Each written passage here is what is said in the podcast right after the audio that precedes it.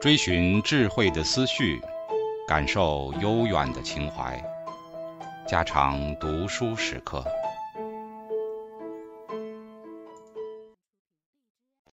警告：慎入，非专业朗读，听后可能出现且不仅限于挺尸等严重不适，另切勿洗耳，以免污染水源。引发小猫、小狗中毒等严重生化事件。现代综合基因和颗粒遗传。当达尔文出版《物种起源》的时候，他并不知道遗传机制的本质到底是什么。事实上，就像前面曾经提到的那样，当时主流的看法是，遗传是由父母两人的某种混合构成的。后代具备的特征则是父母的平均产物。比如说，如果父母一高一矮，那么根据混合理论，子女的身高应该是不高不矮。不过，我们现在知道这个理论是错误的。一位名叫孟德尔的奥地利神父揭示了该理论为什么是错的。孟德尔认为，遗传不是混合式的，而是颗粒式的。也就是说，父母的特征并不是相互混合的。而是以独立的结构原封不动地传给下一代，这种独立的结构就是我们所说的基因。此外，父母遗传给后代的基因也是在他们自己出生时就拥有的，基因不可能通过后天经验而获得。孟德尔通过豌豆杂交的实验证明了遗传是颗粒性的，但是遗憾的是，他的遗传理论直到三十多年之后才为科学界所知晓。孟德尔曾经将他的研究报告寄给达尔文，但达尔文很可能没有看到他的报告，或者并没有意识到孟德尔的研究的重要意义。基因是最小的遗传单位，它既不可能分裂，也不会相互混合，而是原封不动地遗传给后代。这就是孟德尔的主要观点。相反，基因型则是个体内部的所有基因的集合。基因型与基因不同。它不会原封不动地遗传给下一代，比如在有性生殖的物种，如我们人类中，基因型每次传给下一代时都会发生断裂，所以我们每个人的基因都有一半是来自父亲的基因型，而另一半则是来自母亲的基因型。不过，我们分别从父母那里继承的特定基因和父母本人所拥有的那部分基因是一模一样的。因为基因是以独立的单位原封不动的传播的，达尔文的自然选择理论和颗粒遗传理论的结合，在一九三零至一九四零年间掀起了一场名为“现代综合”的科学运动。现代综合运动抛弃了许多错误的生物学观点，如拉马克的获得性状遗传理论和混合遗传理论。这次运动有力地证实了达尔文的自然选择理论。并为达尔文的理论找到了更加稳固的理论根基——颗粒遗传理论。习性学运动对有些人而言，用进化论来解释生理结构似乎是明白无误的。比如，我们知道海龟的壳是一种保护适应器，鸟儿的翅膀是一种用于飞翔的适应器。我们认识到，我们人类和黑猩猩有很多相似之处，而且大部分人。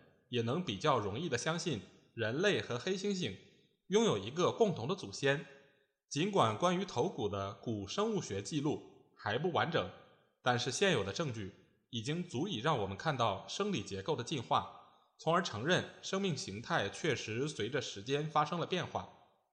然而，一直以来，行为的进化很难获得科学家和门外汉的认可，毕竟并不存在关于行为的任何化石。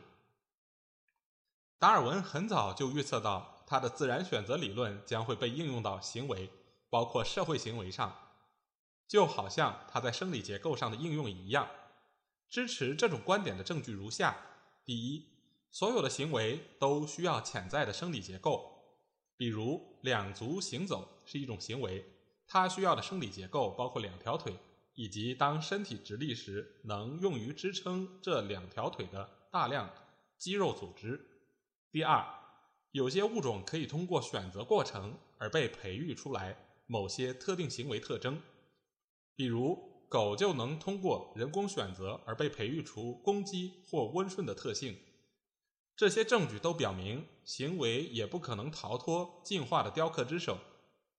第一个从进化的视角来研究行为的科学领域就是习性学，而习性学家所证实的最早现象之一，则是印刻。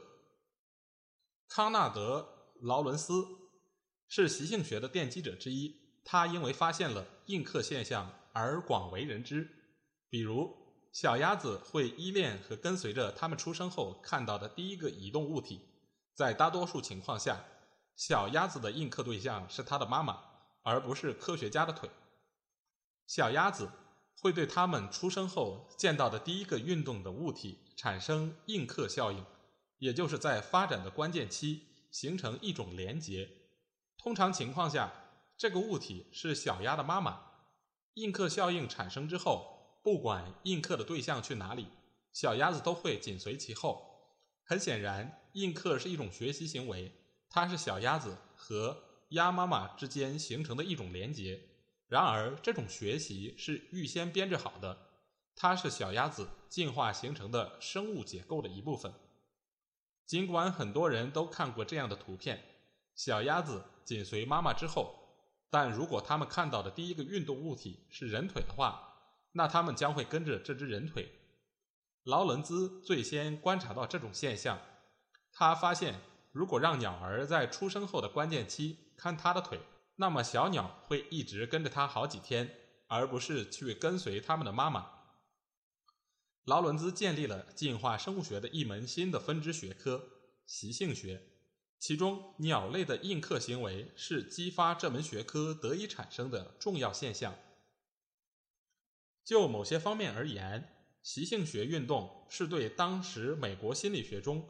极端的环境决定论的一种反抗。习性学家关注四个关键的问题。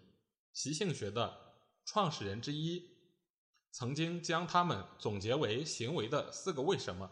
这种说法现在已经广为人知。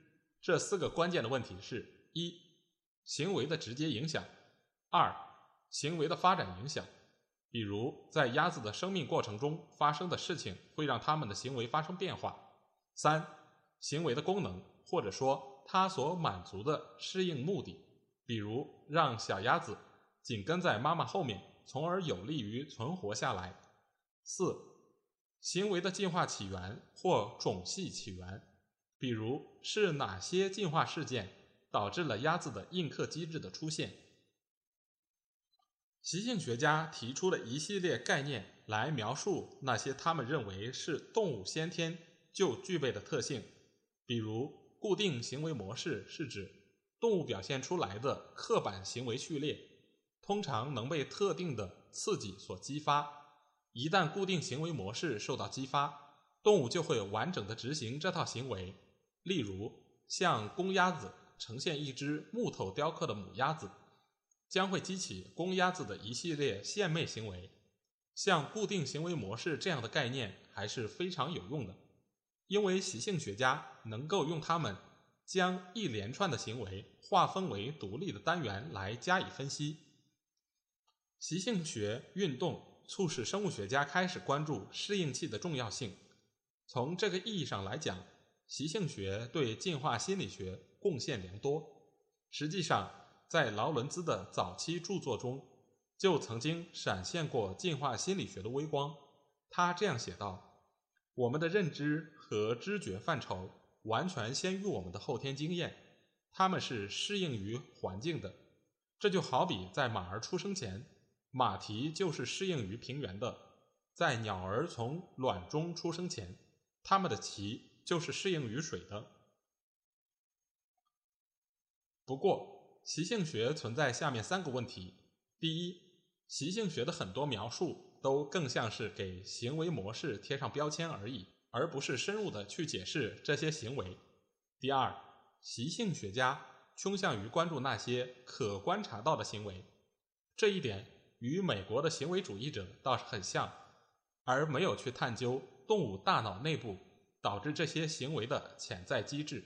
第三，尽管习性学同样关注适应器，但它却未能建立严格的标准。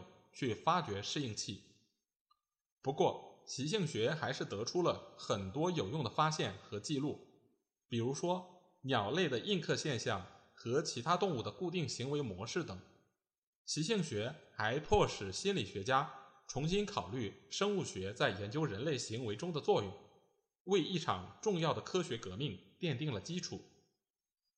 这场革命是因对达尔文的自然选择理论的重新认识而引发的，其理论成果就是我们所知道的内涵适应性理论。